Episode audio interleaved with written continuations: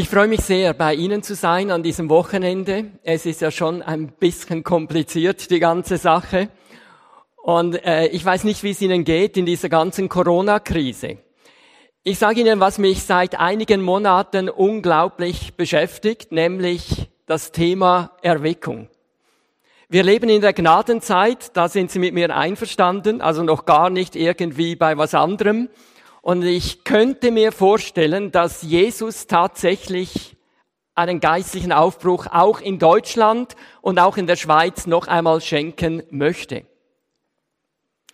Ich sage Ihnen, warum ich den Eindruck habe.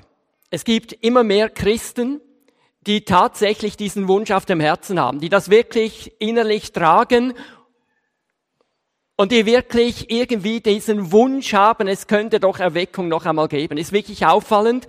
Und wenn Sie jetzt, bitte bleiben Sie bei mir, das sind jetzt ganz wichtige Gedanken gleich beginnen. Und die Kirchengeschichte zeigt, wenn Christen plötzlich diesen Wunsch hatten, dann war das wie ein Hinweis, dass der Heilige Geist das geben möchte. Also ist wirklich eine unglaublich interessante Phase, in der wir sind. Also ich begegne immer wieder Christen, die sagen, jawohl, Erweckung ist für mich zu einem neuen Thema geworden. Das ist die eine Seite. Und dann gibt's die andere Seite. Ich empfinde im Moment, dass die, die Gemeinden eher träge sind. Durch diese ganze Corona-Krise ist unglaublich schwierig geworden. Man bleibt auch gerne zu Hause äh, ist ja bequem, Kaffee, Tasse und dann per Livestream und so weiter. Man ist auch sehr defensiv geworden, man hat nicht so sehr den Mut äh, zu evangelisieren, auch nicht persönlich, das empfinde ich ganz stark. Und mein größtes Problem ist, dass die Christen über falsche Dinge diskutieren. Ob jetzt der Coronavirus gefährlich ist oder nicht, ob die Schutzmaßnahmen der Regierung richtig sind oder falsch, das sind die falschen Themen. Darf ich mal fragen, ist jemand von Ihnen Virologe? Nein. Also haben wir keine Ahnung, wie der Virus ist. Was reden wir darüber? Wir können es sowieso nicht ändern. Es ist jetzt einfach so. Aber die Themen, wo wir kompetent wären, nämlich eben, wie kann es zu einem geistigen Aufbruch kommen in Europa und in Deutschland, darüber reden wir nicht. Das finde ich eine Riesennot. Und ich freue mich wirklich, dass ich hier bin, auch wenn ich jetzt so richtig reingeschlagen habe gleich zu Beginn. Jetzt sind Sie nämlich bei mir. Ich möchte Sie ermutigen und ich möchte Sie bitten, wenn Sie geistlich sind und Erweckung Ihnen auf dem Herzen liegt, dann hören Sie alle drei Predigten an, auch die von gestern. Es war zufällig, dass die Jugend hier war. Es war nicht ein spezieller Jugendevent, das haben die Jugendlichen sicher gemerkt. Es wäre für Sie. Und hören Sie das heute Nachmittag an. Es ist eine Triologie, die wirklich gut ist. Und hören Sie sich mehrmals an, bis Sie das auch wirklich praktizieren, was ich Ihnen von der Bibel her zeige. Das ist mein Wunsch. Hören Sie, Sie sind eine Bewegung, Sie sind entstanden aus einer Erweckung heraus. Ich hoffe, dass Sie das wissen in der Schweiz. War Erweckung. Also das ist ein Erbe, das sie haben und vielleicht will Gott ja sie noch einmal gebrauchen, dass sie Erweckung haben. Und jetzt weiß ich, die einen sind ermutigt, die anderen ärgern sich jetzt über mich, aber ich bin ganz sicher, das war richtig, was ich gesagt habe. Und jetzt kommen wir zu diesem Thema, wirkungsvoll für Menschen beten. Vielen Dank für deine Einleitung.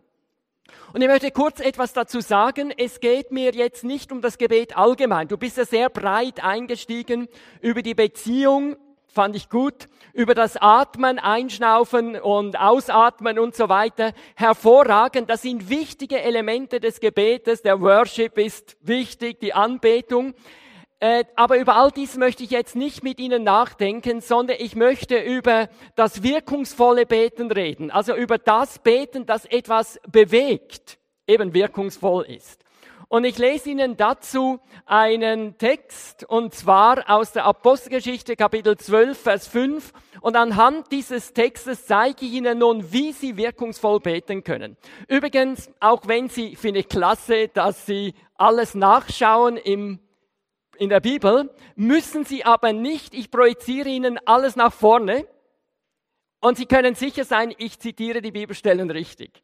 Es ist mir wichtig, weil Sie in dieser Phase nämlich nicht bei mir sind und Sie könnten einen wichtigen Gedanken dazu verpassen. Okay. Apostelgeschichte 12, Vers 5, da heißt es, aber die Gemeinde betete ohne Aufhören für ihn zu Gott. Und Sie wissen vielleicht, in welchem Zusammenhang das steht. Ähm, Herodes hatte Jakobus hinrichten lassen und er merkte ziemlich schnell, das gefiel den Juden und so ließ er kurze Zeit später auch Petrus gefangen nehmen. Er wollte auch ihn umbringen. Aber die ganze Sache fiel in die Zeit des Passafestes und darum wusste auch ein Herodes, ich muss warten, bis das Fest vorbei ist. Dann kann ich Petrus hinrichten. Was mich zunächst einmal fasziniert an diesem Text ist, dass Petrus seelenruhig schläft. Ich weiß nicht, ob Sie schlafen würden oder ob wir schlafen würden, wenn wir wüssten, morgen werden wir sterben. Oder wenn wir wüssten, morgen werden wir als Märtyrer sterben. Also ich wäre wahrscheinlich total aufgeregt, ich könnte nicht schlafen. Aber Petrus weiß, ich bin in der starken Hand des lebendigen Gottes geborgen. Es kann mir nichts passieren, was Gott nicht ausdrücklich will und zulässt. Und alles, was passiert, muss mir letztlich zum Guten mitwirken. Und jetzt schauen wir mal, was macht die Gemeinde? Organisierten sie einen Aufstand und versuchten Petrus freizukämpfen. Nun, das haben sie glücklicherweise nicht gemacht. Sie müssen wissen, das Gefängnis damals war in einer Burg die Burg war uneinnehmbar, die Soldaten waren kampferprobt. Das heißt mit anderen Worten, wenn jetzt die Christen versucht hätten, einen Aufstand zu machen, der wäre blutig niedergeschlagen worden und darum haben die das zum Glück nicht gemacht. Haben sie eine Bittschrift verfasst, so von einflussreichen Bürgern unterschreiben lassen. Das wäre vielleicht eine Chance gewesen, weil es unter den Juden einflussreiche Leute gab, die durchaus nicht einverstanden waren mit dem, was Herodes machte. Es gab vielleicht auch unter den Christen einflussreiche Leute. Und wenn man jetzt eine Bittschrift verfasst hätte, man hätte es unterschrieben, vielleicht wäre Petrus frei geworden, aber das hat man auch nicht gemacht. Hat man Geld gesammelt, um Herodes zu bestechen? Soll ich Ihnen sagen, damit hätte man wahrscheinlich Erfolg gehabt.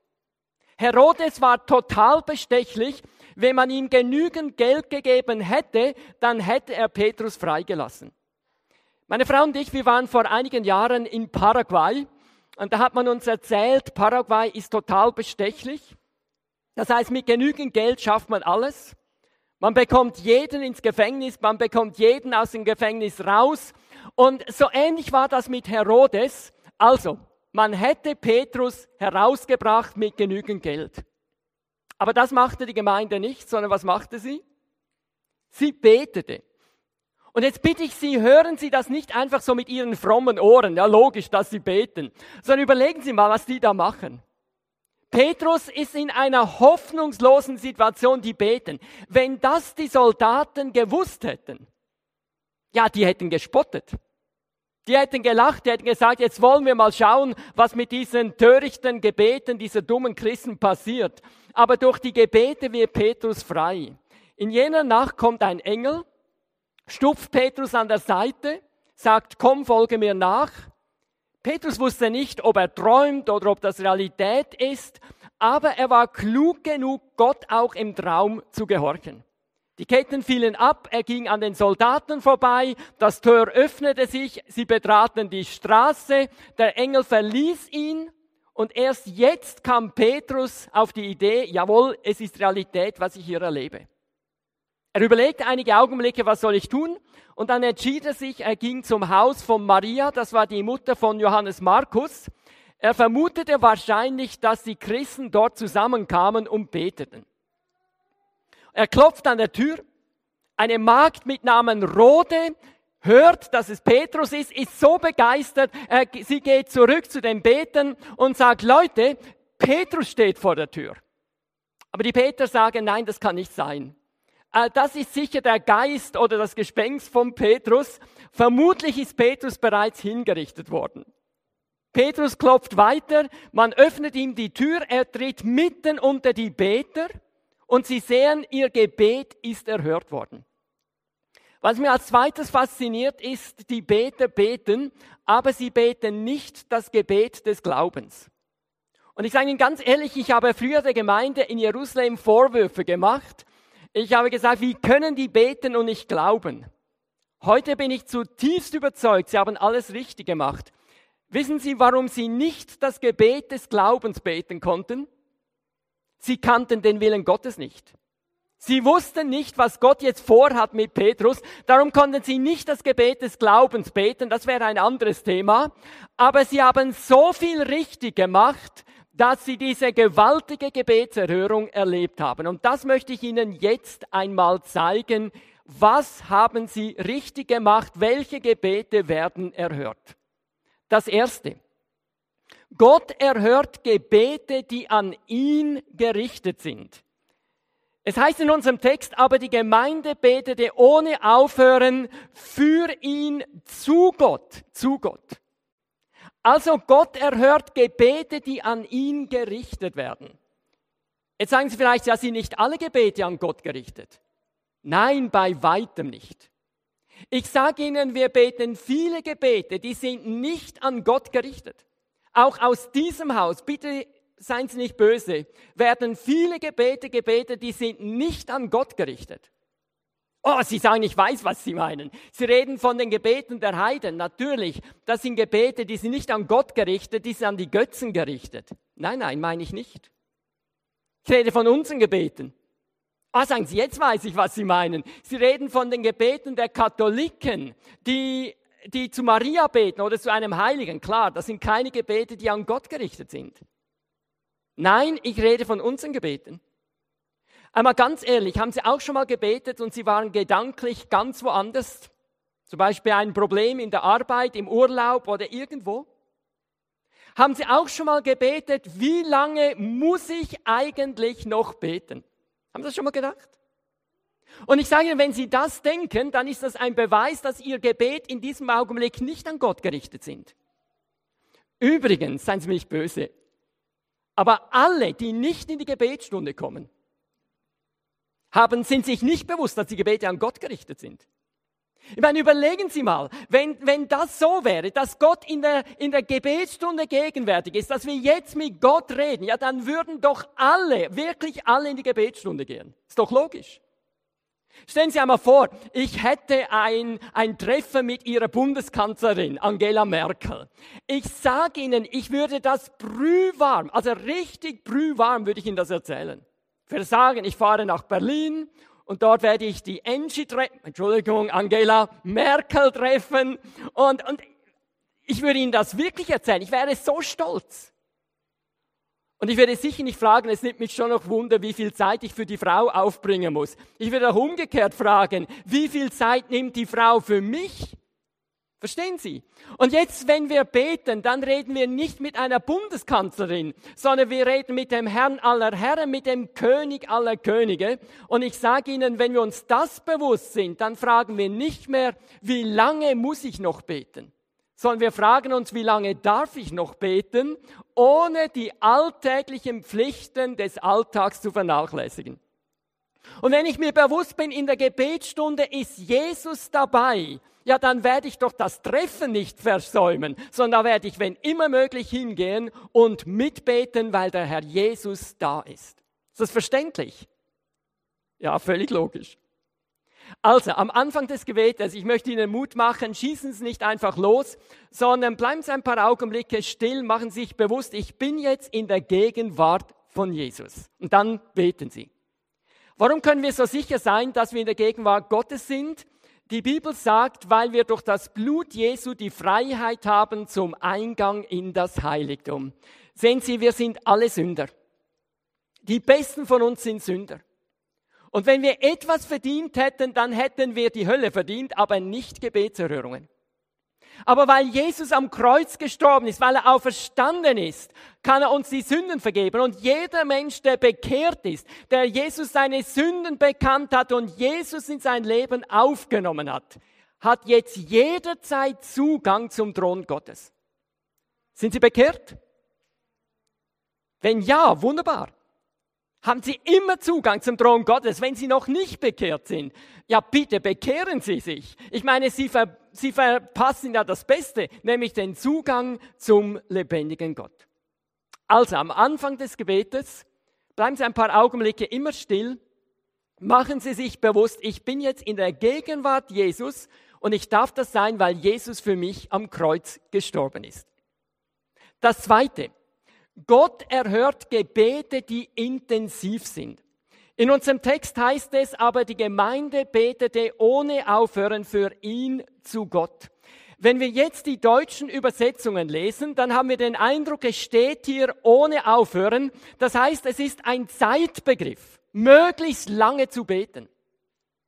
In der griechischen Sprache ist der Begriff aber mehr ein Begriff der Intensität.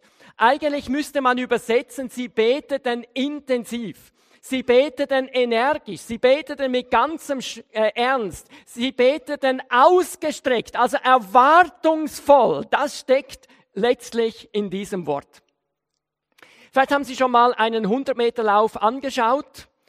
Die Läufer gehen in die Stadtflöcke, sie knien sich nieder, alle Muskeln spannen sich an, dann folgt der Startschuss, sie laufen, alle Muskeln sind angespannt. Man sieht ja manchmal am Ende in der Zeitlupe den Sieger von vorne und man sieht, manchmal tritt sogar die Ader heraus, weil er sich so anstrengt. Das steckt in diesem Wort, so haben sie gebetet. Das gleiche Wort kommt noch einmal vor im Lukas-Evangelium, Kapitel 22, Vers 44. Und dort ist vom Gebetskampf Jesu im Garten Gethsemane die Rede. Und Sie wissen, wie Jesus dort gebetet hat. Er rang mit dem Tod, sein Schweiß war wie Blut, der zur Erde tropfte. So hat er gebetet und genau das steckt in diesem Wort. So ähnlich muss die Urgemeinde damals gebetet haben. Jetzt sagen Sie vielleicht, Moment mal, Gebet ist doch auch einfach Anbetung. Gebet ist doch auch einfach Gemeinschaft mit dem lebendigen Gott haben. Gebet ist doch einfach mit Jesus zusammen zu sein. Richtig. Aber wir reden jetzt von dem Gebet, das wirkungsvoll ist. Verstehen Sie diesen kleinen Aspekt des Gebetes, der so wichtig ist, das Gebet, das etwas bewegt. Wenn Sie das Neue Testament lesen, dann ist oft vom Gebetskampf die Rede. Paulus sagt zum Beispiel, ich ermahne euch aber durch unseren Herrn Jesus Christus und durch die Liebe des Geistes, dass ihr mir kämpfen helft durch eure Gebete für mich zu Gott. Von seinem Mitarbeiter Epaphras schreibt er, er ringt alle Zeit in seinen Gebeten für euch, damit ihr feststeht. Er kämpft. Er ringt. Jetzt mal ganz ehrlich, wie oft sind unsere Gebete einfach flach? Im Tibet gibt es sogenannte Gebetsräder.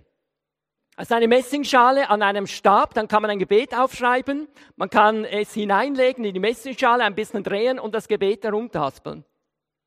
Vielleicht haben Sie schon einmal einen Katholiken gesehen, wenn er den Rosenkranz runterhaspelt. Aber einmal ganz ehrlich, wie oft sind unsere Gebete ganz ähnlich flach? Wenn ich Sie heute Morgen fragen würde, wofür haben Sie gebetet? Naja gut, vielleicht haben Sie heute noch nicht richtig gebetet. Also ich frage mal, wofür haben Sie gestern gebetet?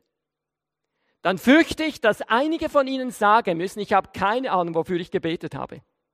Weil es so oberflächlich ist. Ja, glauben Sie wirklich, dass Gott solche Gebete hört? Einige von Ihnen könnten es total genau sagen, wofür Sie gebetet haben, aber nicht, weil Sie intensiv gebetet haben, sondern einfach, weil Sie jeden Tag dasselbe beten. Glauben Sie wirklich, dass Gott solche Gebete erhört? Nein, Gott erhört Gebete, die intensiv sind. Die Kirchengeschichte und die Missionsgeschichte ist voller Beispiele von Menschen, die genau das erlebt haben. Ich sage Ihnen ein Beispiel, das ist ähm, David Brennert. David Brennert war Missionar in den Wäldern Kanadas unter der indigenen Bevölkerung. Also früher hat man gesagt unter den Indianern. Er war körperlich angeschlagen, er hatte wahrscheinlich Tuberkulose. Von ihm wird erzählt, dass er manchmal so intensiv gebetet hat, dass er trotz klirrender Kälte in Schweiß ausgebrochen ist. Dr. Park, der ihn sehr gut kannte, sagte später, als David gestorben ist, wenn ich ihn manchmal beten sah, ich den Eindruck, er ist nicht ganz normal.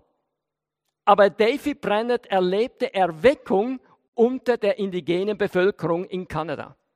Wissen Sie, ich wünschte mir manchmal, ich wünsche mir manchmal, wenn Menschen euch, uns beobachten würden, wie wir beten, dass sie sagen würden, ich habe manchmal den Eindruck, sie sind nicht ganz normal. Sie sind irgendwie, ich weiß auch nicht aber würden vielleicht Erweckung erleben.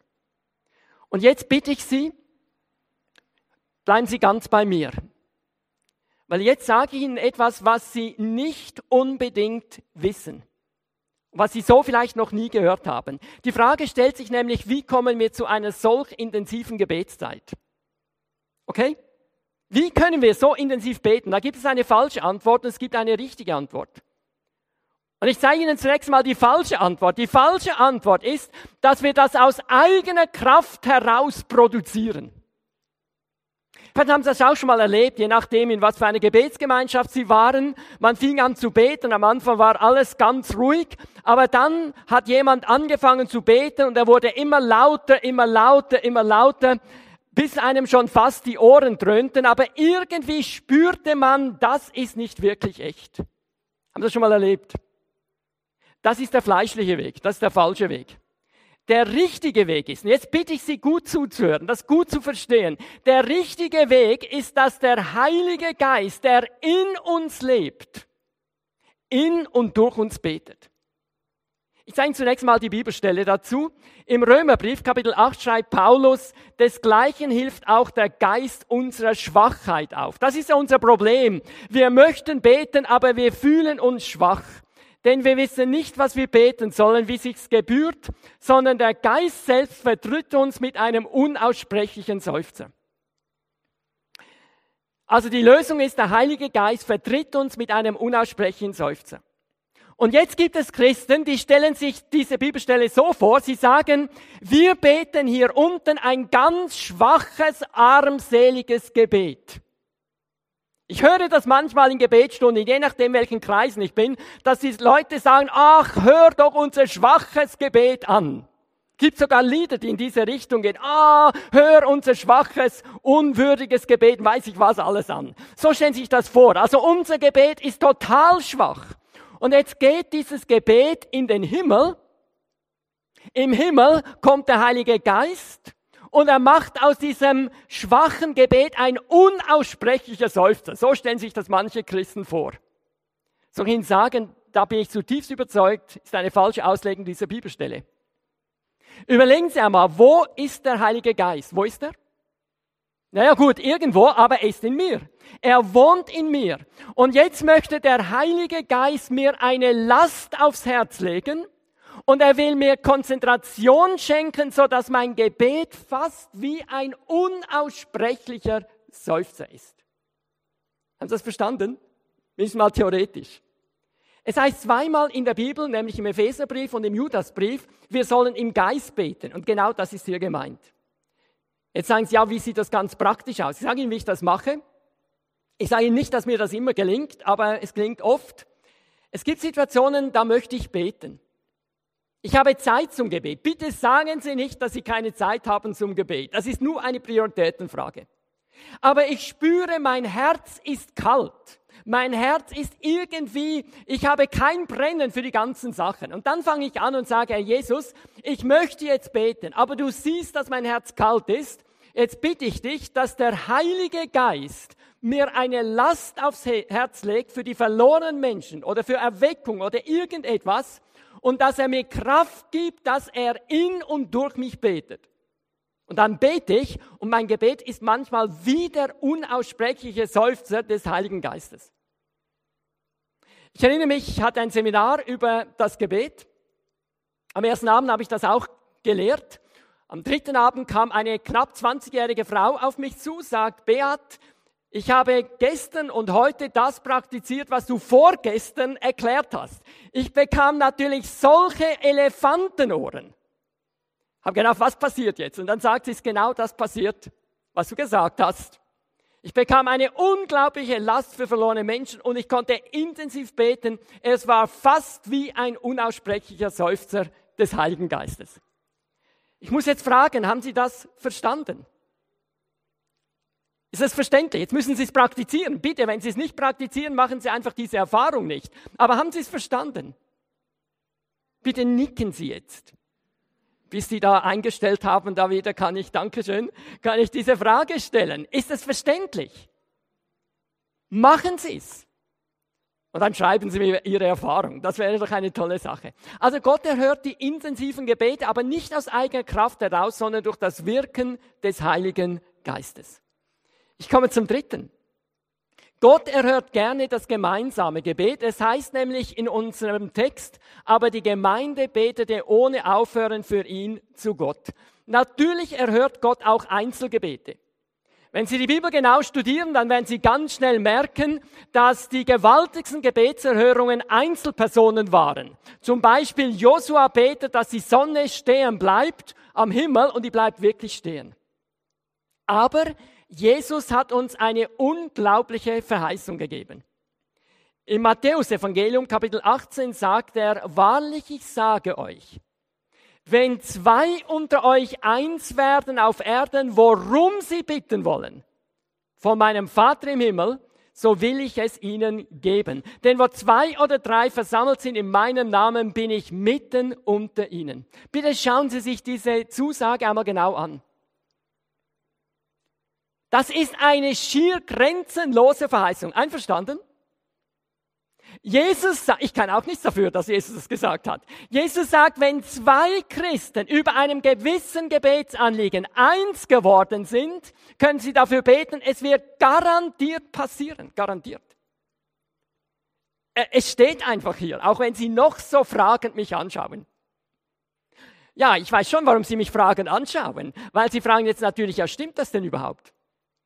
Ich meine, wie oft beten wir in der Gebetsgemeinschaft, in der Gebetsstunde, in Zweierschaften, Dreierschaften und Gott erhört unsere Gebete nicht. Wie ist das denn zu verstehen? Jetzt bitte ich Sie noch einmal gut zuzuhören. Sehen Sie, wenn wir miteinander beten, über einem gewissen Anliegen heißt das noch lange nicht, dass wir eins geworden sind über diesem Anliegen. Ich zeige Ihnen das an einem Beispiel. Angenommen, Sie würden auf mich zukommen und würden sagen, Beat, ich habe ein ganz großes Problem. Ich wäre froh, wenn wir miteinander für dieses Problem beten können. Jetzt bin ich meistens ein ganz freundlicher Mensch. Und weil ich freundlich bin, werde ich natürlich für Ihr Anliegen beten. Also Sie beten für dieses Anliegen, ich bete für dieses Anliegen, wir beten beide für dieses Anliegen, aber das heißt noch lange nicht, dass wir eins geworden sind. Sondern ich bete nur, weil Sie mich darum gebetet haben. Eins werden bedeutet viel, viel mehr. Es bedeutet, dass der Heilige Geist zwei oder mehreren Christen das gleiche Anliegen aufs Herz legt. Jetzt kommen sie zusammen und beten miteinander und Gott wird es ihnen geben.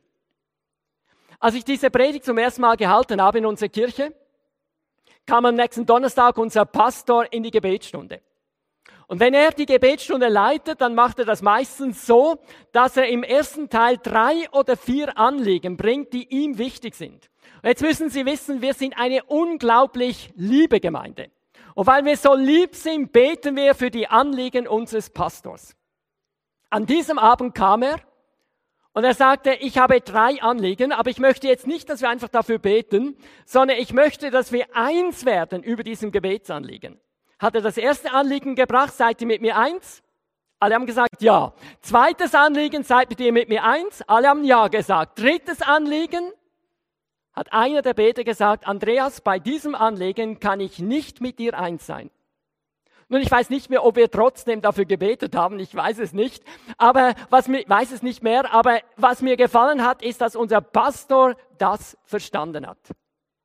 Jetzt muss ich Ihnen natürlich ganz ehrlich sagen, ich weiß auch nicht genau, wie man Gebetsstunden so leiten kann. Stellen Sie sich einmal vor, Sie alle gehen in die Gebetsstunde und bei jedem Gebetsanliegen müsste man jetzt fragen, bist du einverstanden, bist du einverstanden, bist du einverstanden? Ich meine, das wäre ja unglaublich zäh.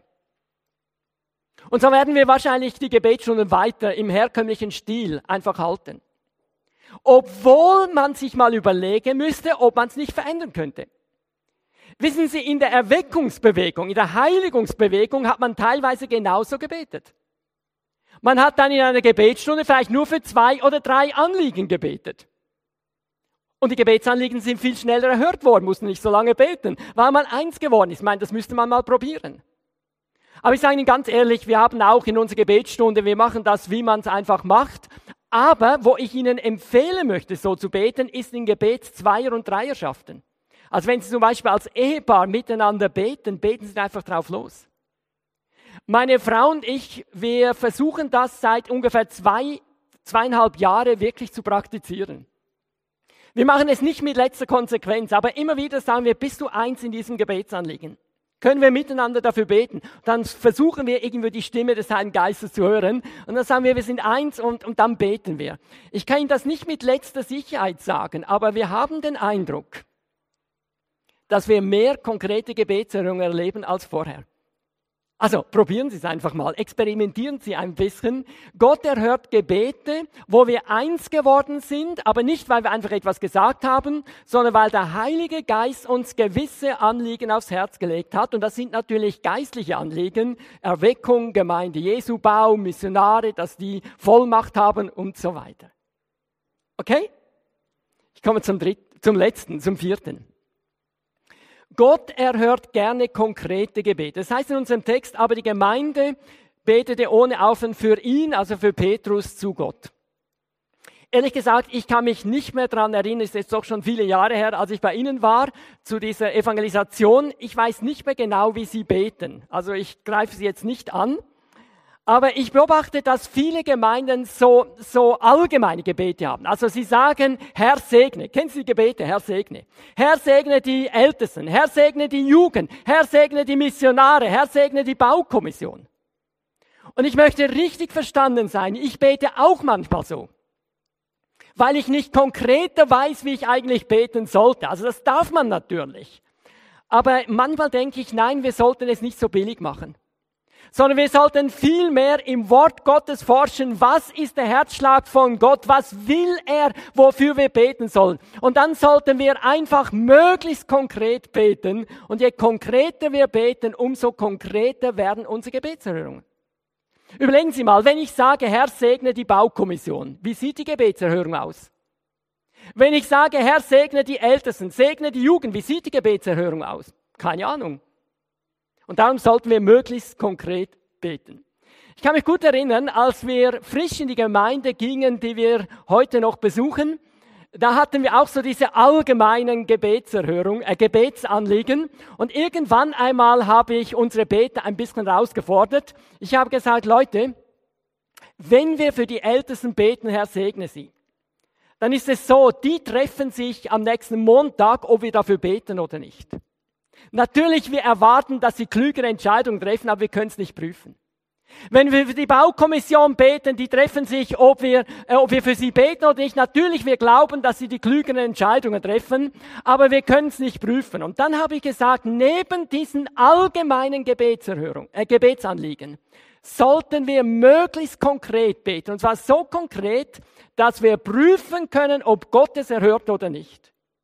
Zur Ehre des lebendigen Gottes. Weil was verehrt den lebendigen mehr als, den lebendigen Gott mehr als ein konkretes Gebetsanliegen? Und zu unserer Freude und Ermutigung.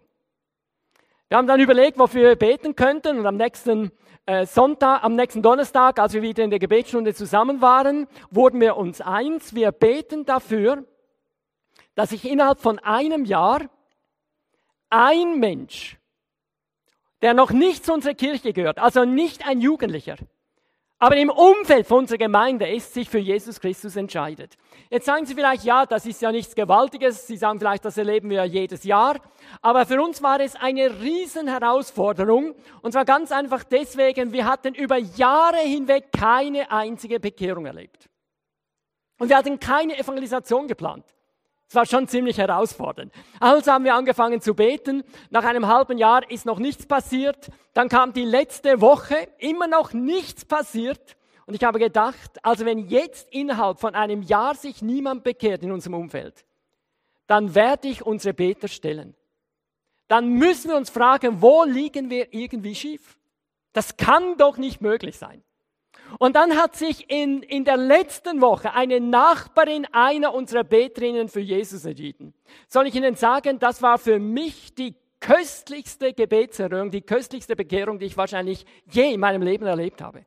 Ich habe schon viele tolle Bekehrungen erlebt, manchmal viel mehr an einem einzigen Abend. Aber das war für mich die vielleicht eindrücklichste Gebetserhörung, äh, die eindrücklichste Bekehrung, die ich je erlebt habe. Das hat nämlich unser Leben unglaublich geprägt. Von diesem Moment an wurden wir richtig konkret und wir haben mutig und intensiv gebetet.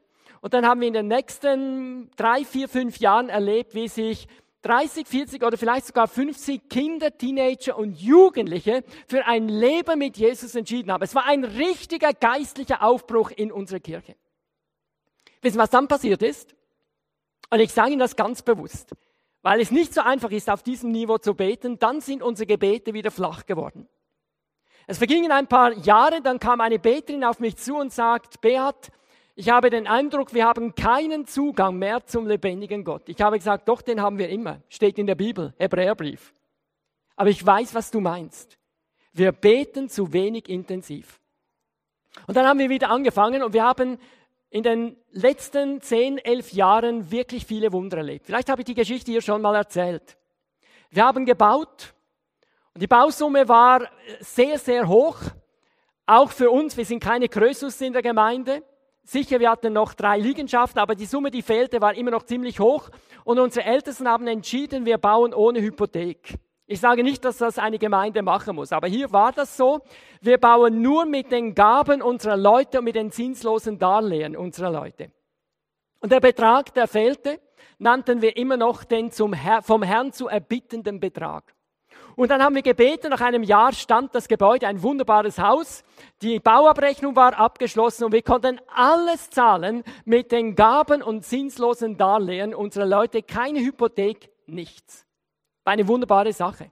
Aber noch viel, viel gewaltiger war es, was in diesem Jahr passiert ist. Während der Bauphase hat sich ein Bauarbeiter für Jesus entschieden. Ohne Evangelisation. Er war am Samstag bei einem Ältesten, am Sonntag entscheidet er sich für Jesus. Im Sommer in jenem Jahr haben sich zehn Kinder, zehn Kinder und Teenager für Jesus entschieden. Im Herbst hatten wir eine Gemeindeveranstaltung, es war schon fast zu Ende. Dann kommt ein Mann nach vorne, den ich noch nie gesehen habe, und er sagt, Leute, ich habe euch etwas Wunderschönes zu sagen. Am letzten Montag habe ich mich bekehrt. Dann kam die Adventszeit.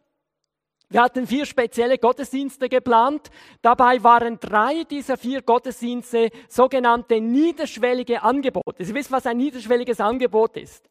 Also ein niederschwelliges Angebot ist zum Beispiel ein Konzert oder eine Sonntagsschul-Weihnachtsfeier kann man Oma und Opi einladen und sie hören etwas Gutes, aber die Leute werden nicht herausgefordert, sie werden nicht konfrontiert. Das ist eine richtig gute Sache. Aber normalerweise bekehren sich keine Leute bei den niederschwelligen Angeboten. Also selten, dass bei einer Sonntagsschulweihnachtsfeier sich jemand für Jesus entscheidet. Und so hatten wir drei niederschwellige Gottesdienste und ein ganz klar evangelistischer. Erster Sonntag niederschwelliger Gottesdienst. Jemand kam durch die Werbung, das war nachvollziehbar, und entscheidet sich für ein Leben mit Jesus. Das war ein Riesenwunder. Dann folgte die, der evangelistische Gottesdienst, da haben sich zwei Leute bekehrt und in jeder Adventszeit noch eine vierte Person. Und so könnte ich Ihnen das erzählen über Jahre hinweg. Jedes Jahr haben wir das erlebt. Und das ganz Spezielle an der ganzen Sache war, dass die meisten Menschen sich nicht bei einer Veranstaltung für Jesus entschieden haben, sondern einfach im Alltag. Christen haben Menschen von Jesus erzählt und Menschen haben sich bekehrt. Und jetzt möchte ich noch richtig verstanden sein. Wir sind eine richtig durchschnittliche Gemeinde. Also wir sind nichts Gewaltiges. Wir haben richtig gute Pastoren, aber nicht so, die einfach Überflieger sind. Und wenn Sie jetzt noch sagen, ja, die haben ja einen Evangelisten in der Gemeinde, dann muss ich Ihnen sagen, das haben Sie, der ist nur nie, nie zu Hause. Verstehen Sie, die allerwenigsten Leute, die sich damals bekehrt haben, haben sich durch mich bekehrt. Ich sage das deswegen mit einer solchen Deutlichkeit, weil ich zutiefst überzeugt bin, wenn wir das erleben, dann kann das jede Gemeinde auch erleben. Jetzt sage ich Ihnen aber noch eine Beobachtung. Seit etwa zwei oder drei Jahren erleben wir nur noch ganz wenige Bekehrungen. In diesem Jahr ganz wenig, fast keine. Und ich sage Ihnen, das beschäftigt mich. Und ich frage, woran es liegt. Und ich kann es nicht genau sagen. Ich mache Ihnen nur eine Beobachtung. Wir haben heute weniger Leute in der Gebetsstunde. Der Grund liegt darin, dass die treuen Beter alt geworden sind und am Abend nicht mehr den Mut haben, äh, in die Veranstaltung zu gehen. Das kann ich total gut verstehen. Und die Jugend hat es noch nicht entdeckt. Ich weiß nicht genau, ob es daran liegen könnte. Also, ich wünsche Ihnen wirklich, dass Sie wirkungsvoll beten. Ich wiederhole es noch einmal. Gott erhört Gebete, die an ihn gerichtet sind. Gott erhört intensive Gebete, aber bitte nicht aus eigener Kraft heraus produzieren, sondern Jesus darum bitten, dass der Heilige Geist Ihnen eine Last auflegt für die verlorenen Menschen, für die geistliche Situation in Deutschland und darüber hinaus und dass er Ihnen die Kraft gibt, intensiv zu beten. Das dritte, achten Sie darauf, dass Sie eins werden im Gebet. Also lassen Sie sich vom Heiligen Geist zeigen, was sind eigentlich die richtigen Gebetsanliegen. Und das vierte, Gott erhört gerne konkrete Gebete. Lassen Sie sich herausfordern. Vielleicht möchte Jesus Erweckung schenken. Aber unsere Väter haben gesagt, wir müssen dabei den Preis zahlen. Und das wäre einer der Preise, die wir wahrscheinlich zahlen müssen intensiv zu beten. Ich möchte für Sie beten. Herr Jesus Christus, ich danke dir für den heutigen Morgen, für diesen Gottesdienst. Ich danke dir, dass du hier bist und ich danke dir, dass wir nach wie vor in, in der Gnadenzeit leben, in einer Zeit, in der du Menschen retten möchtest, in dem du Gemeinde Jesu bauen möchtest. Und so danke ich dir auch für diese ausgesprochen schwierige Situation, in der wir drin sind. Wir wissen aber, du machst keine Fehler. Und du hast das alles im Griff und vielleicht hast du ja dadurch auch etwas vor. Aber wir möchten dich bitten, dass du wirklich eingreifst. Und ich möchte dich als erstes bitten für die Christen, dass wir wirklich geistlich wach werden.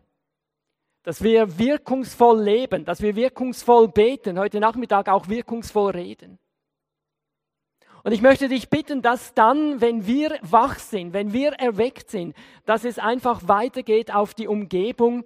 Wir möchten dich bitten für Deutschland. Wir möchten dich bitten für die Schweiz, für Europa, für auch die speziell die katholischen Gebieten.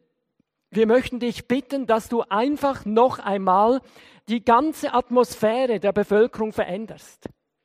Dass Menschen noch einmal merken, du bist relevant für sie und dass sie hungrig werden nach deinem Wort, nach dir und dass Menschen im größeren Maß eine Entscheidung für Jesus treffen.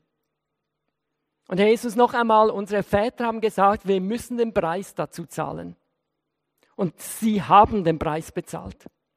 Und ich wünsche mir so sehr, dass auch Christen diesen Preis zahlen. Ich bitte dich jetzt für diejenigen, die hier in diesem Raum sitzen und ich bitte dich für alle diejenigen, die jetzt per Livestream mitschauen, live oder auch im Nachhinein, möchte ich wirklich bitten, mach möglichst jeden zu einem richtigen Beter. Danke, dass du uns begleitest. Amen.